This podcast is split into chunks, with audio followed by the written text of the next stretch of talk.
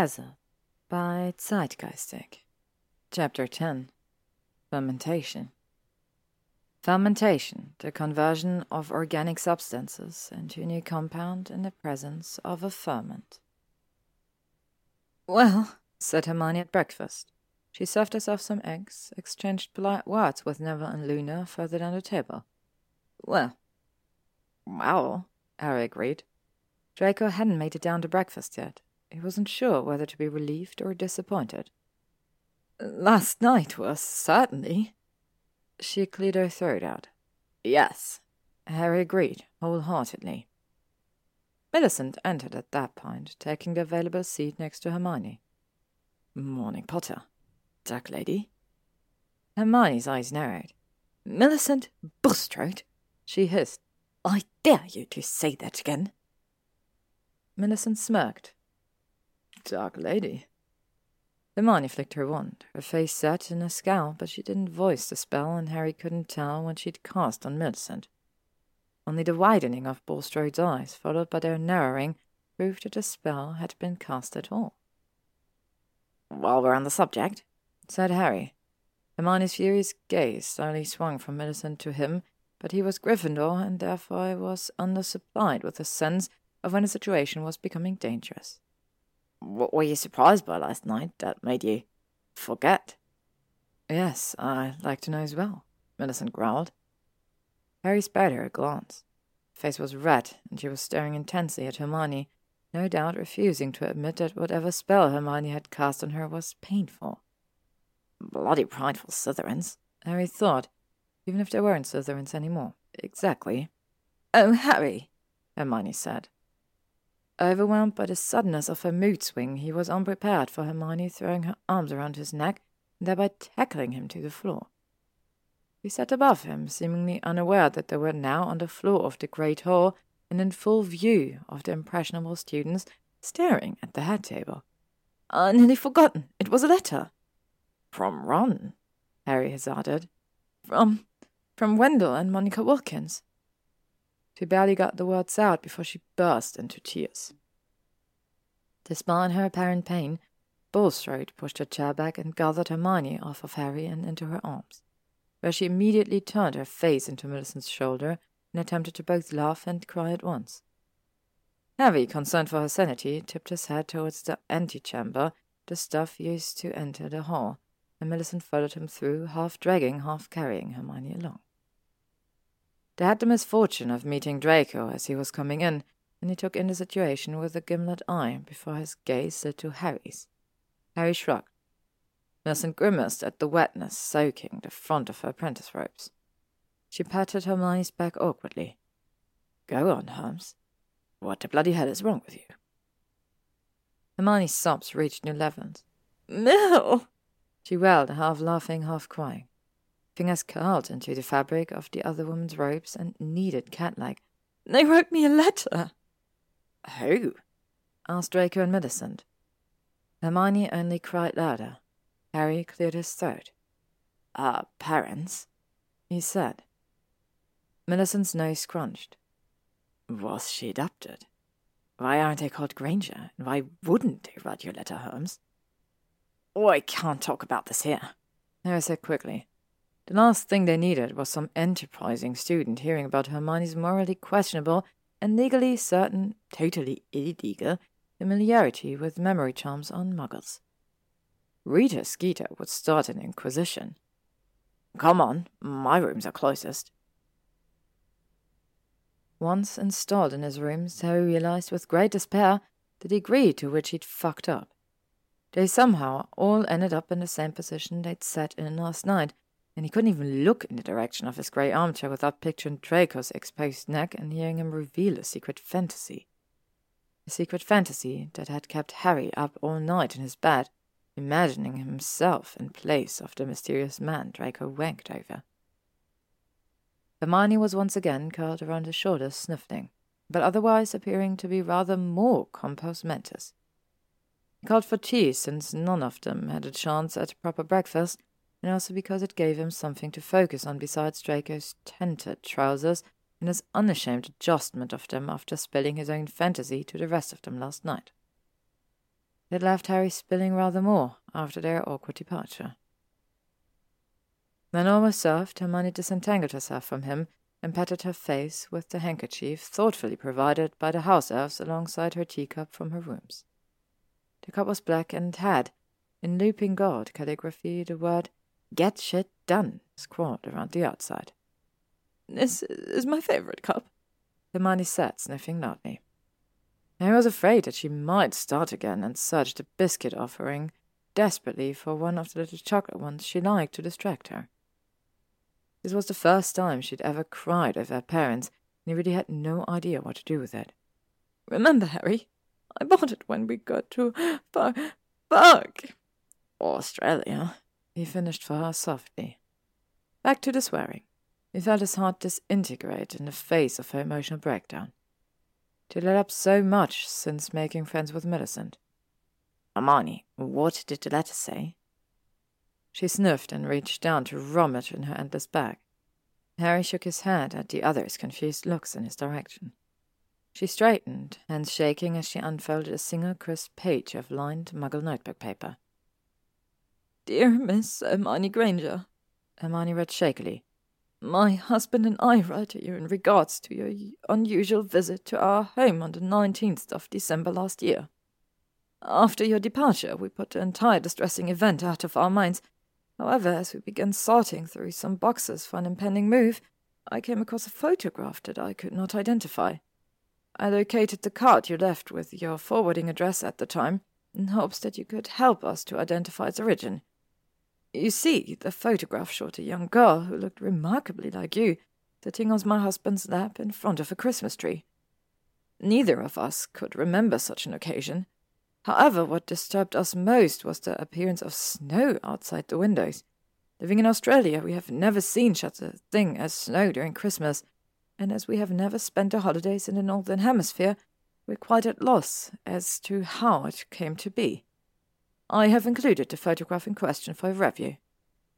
If you have any insight into this photograph, we implore you to respond. Sincerely, Doctors Monica and Wendell Wilkins. Harry exhaled in a rush. Have you got the picture? She nodded and passed an old muggle photo to him. It had to have been taken only the year before they started Hogwarts. Hermione looked so much like the little girl he met on the train, it was impossible to deny. Seeing the shining look on Mr. Granger's eyes as he watched her unwrapping a brand new book on zymology, Harry wondered how the Grangers could have forgotten their daughter even with the aid of memory charms. And was that little cauldron set off to the side there? And of course it was. Hermione would have got her letter that September and been forced to wait almost an entire year before she could finally attend Hogwarts. She'd had plenty of time to prepare for it, unlike Harry. Your memory charmed them, Millicent said.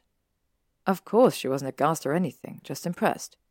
Holy Merlin Granger, Draco said, also impressed. Slytherins?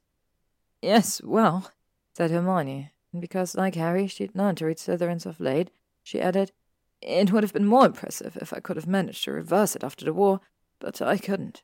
And they thought Harry and I were con artists trying to kill them for their life insurance policy.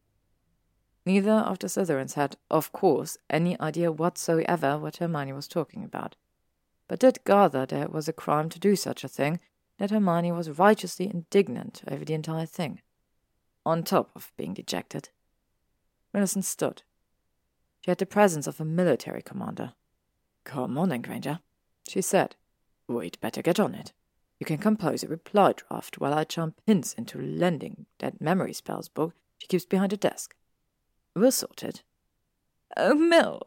Hermione rushed her, but unlike Harry, Millicent barely swayed from the impact of Hermione's arms going around her neck. She fairly dragged the other woman from the room as much as anyone of Hermione's skinny stature could drag Millicent Bulstrode. And just like that, Harry was left alone again with Draco. With two strong arithmetists on the problem, there was a decent chance that Hermione's problem would be solved before they finished their apprenticeship which just left Harry with his own unsolved problem. Unlike Hermione's, no spell could reverse it, although perhaps he could develop an anti love potion. He chanced a guarded glance at Draco across the room from him. Merlin, he missed him. Even with their renewed friendship, it wasn't anything close to the one they'd shared before the event.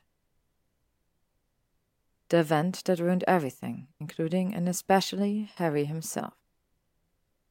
He missed the cavilling, the ease that came with their banter. He missed the way he was almost certain Draco's body was reacting, as Harry's own was, tingly and unbearably hot. Draco was a walking rococo movement, with the detached, undaunted air of an impressionist. Apprenticing under a portrait could teach a man a lot about art. It was unfortunate that it couldn't teach him anything about love, though. Specifically, how to get rid of it. He wondered if maybe Hermione could do one of her botched memory charms on him so that he could forget everything he loved about Draco Malfoy and go back to just being his indifferent study and project partner. It wouldn't change Draco, though, and inevitably, Harry's luck, being what it was, would fall right back in love with that stupid git again. Then he'd ask Hermione for a memory charm, then he'd fall in love. It would last the rest of his life. It was sad and it was inevitable. Although, when he peeked up at Draco, Harry saw the same downtrodden look on the other man's face that greeted him in the mirror each morning.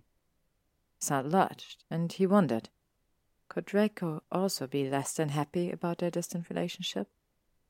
It was a look like that that made Harry take leave of his senses. Do you feel free? Harry asked when the silence between them didn't seem to be abating. Draco startled. He charmed his tea hot again, sipped at it. Sometimes. Harry nodded, as if this made loads of sense to him, when in fact it didn't. Oh, I thought I'd be free after the war. He said mostly to fill the empty space. Oh, I thought I'd be done with all the bad stuff, and I'd marry Ginny Weasley, and we'd have a bunch of precocious kids, and I'd be an Auror, and she'd play for the Harpies and it would be great. Baker snorted. But? Harry shrugged. But it turns out that I didn't want that. It turns out that what I thought would make me free just made me feel trapped instead. Unbidden, his boggart returned to him, and then, just as unbidden, the form Hermione gave it when she cast ridiculous. He pulled his legs up on the settee and propped chin on top. Wrapping his arms about his calves to steady himself and his untouched tea.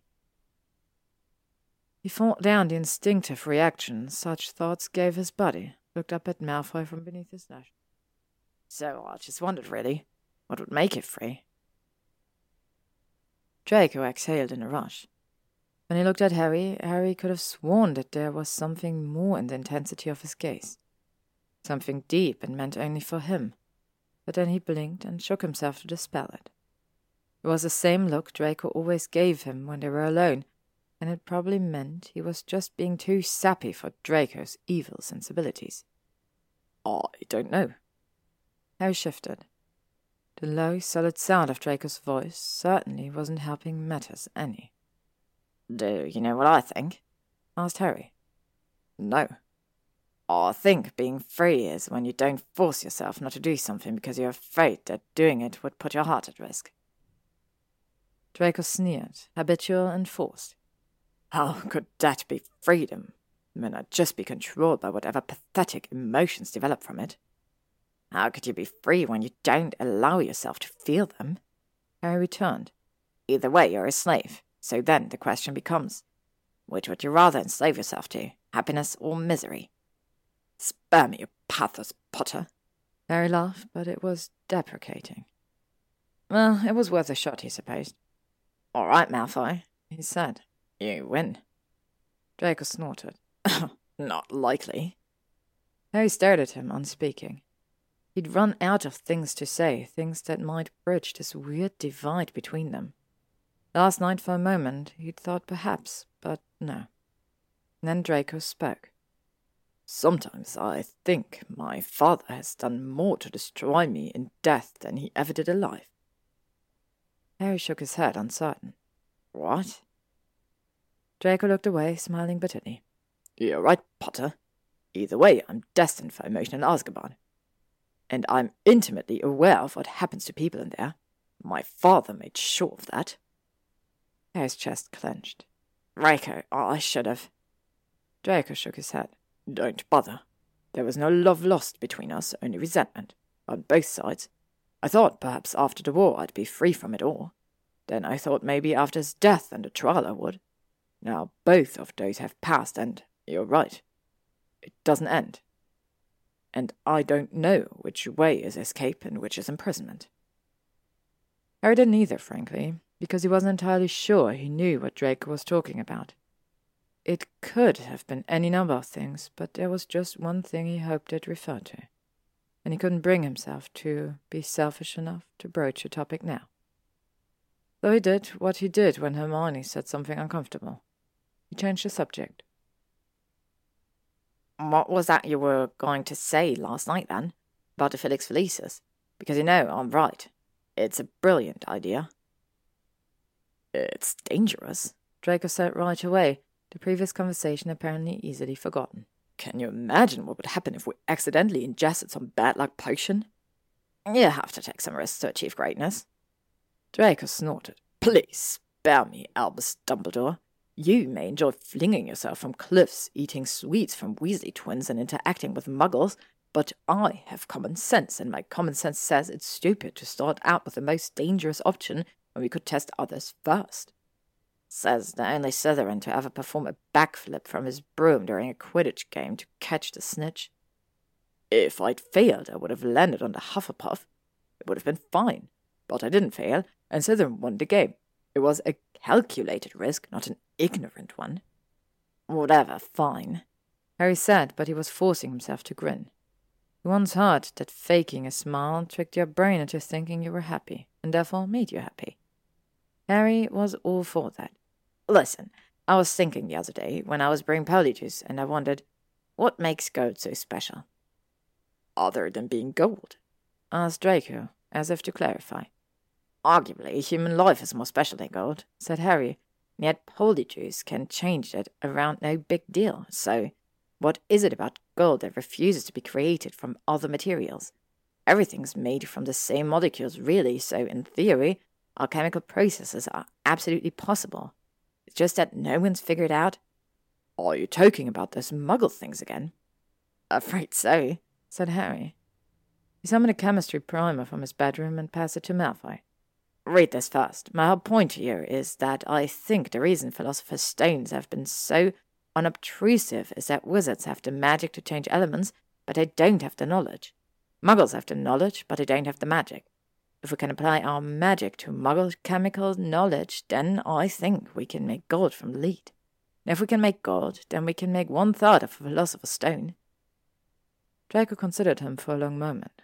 Finally, he set the book into his robes. All right, I'll give you this one this time, Potter. But next time you try to shove muggles down my throat, I want you to remember how nicely I accepted his request and let it warm you as I tell you to fuck off. Harry smiled, remained smiling even after his flirt. He flirty Botticelli closed behind Draco. It was sort of working, this smiling thing. It was just that it was also sort of making him batty. He was hopelessly in love, with no chance for redeemancy, and it wasn't really that bad. Well, it was crap, but he'd definitely been through worse. Being friends with Draco was about three fifths fulfilling, and three fifths were so much more than no fifth. He remembered how happy Ron had been over the summer and last Christmas, happy Draco had been after the holidays in eighth year. I couldn't recall ever feeling that exuberant. For Harry, happiness had always been tempered by something else. Got a Hogwarts letter, but still had to live with people who hated him. Learned magic, but been chased by a psychopath. He'd fallen in love, but been rejected. But he was pretty much on par now with the happiest he'd ever been, and even if it sort of ached to look at Draco and not touch him, at least he got to look. A curious meow brought his attention to the floor. Severia peered up at him, already on her back and positioned for a belly rub. Oh, I'm such a hot mess, he announced to his cat.